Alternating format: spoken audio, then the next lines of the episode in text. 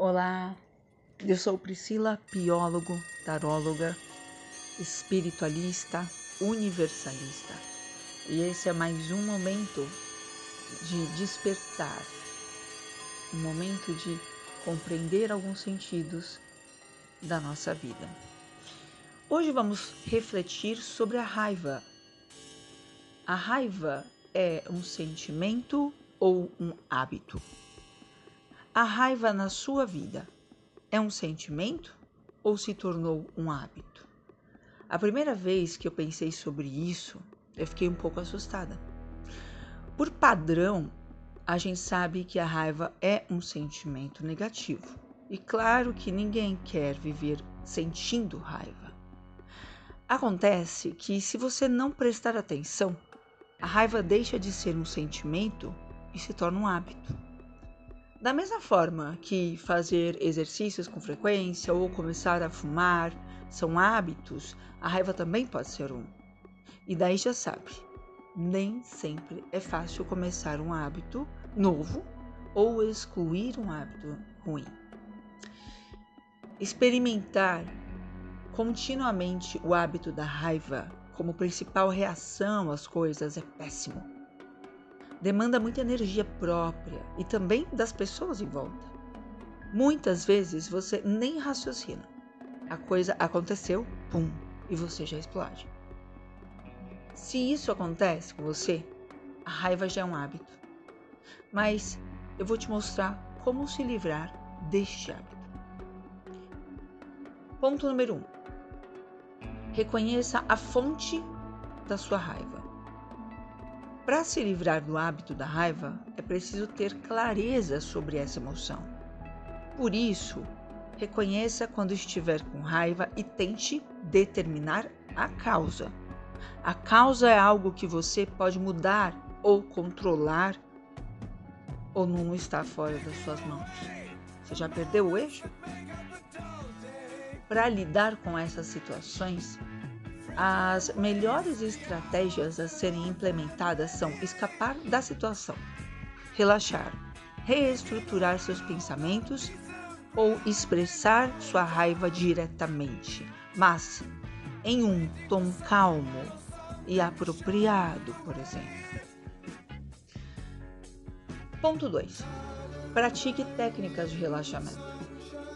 Se você sabe terá uma conversa difícil no fim da tarde, por exemplo, prepare-se para esse momento. Comece a praticar técnicas para relaxar. Se você praticar estas estratégias com frequência, descobrirá que é mais fácil recorrer a elas quando você sentir raiva, a raiva emergindo. No entanto, é importante descobrir quais técnicas funcionam melhor para você para ajudar o processo, a processar os seus pensamentos com uma mentalidade mais clara. Você pode tentar meditação, yoga e outras técnicas de respiração. O mais importante é saber como se preparar. É o como que está diariamente para manter a sua calma. Ponto 3. Tenha um hobby saudável. Praticar exercícios físicos é uma maneira, é uma das maneiras mais eficazes de reduzir a raiva e o estresse. OK. O exercício físico dá a você a chance de liberar suas emoções. Portanto, dar uma caminhada ou correr todos os dias pode ajudar a acalmá-lo em geral. O exercício também pode ajudar a aumentar a liberação da endorfina no seu corpo e o que naturalmente fará você se sentir melhor e reduzirá seus níveis de estresse. 4.4 Encontre soluções viáveis. Em vez de se concentrar no que quer que tenha desencadeado a sua raiva, tente encontrar uma solução para o problema em questão. Você tem que reconhecer as coisas que estão fora do seu controle e entender que não pode mudar. Se está fora do seu controle, não pode mudar. Saber o que você pode controlar permitirá que você use sua energia limitada da maneira mais eficaz possível. E o último ponto, pratique o perdão. Esse é o mais difícil, né? O perdão pode parecer diferente para cada pessoa, mas geralmente envolve a tomada de uma decisão ativa de deixar de lado sentimentos ressentidos e pensamentos de vingança. Feito isso, sua raiva não drenará mais sua energia e você poderá ter paz de espírito.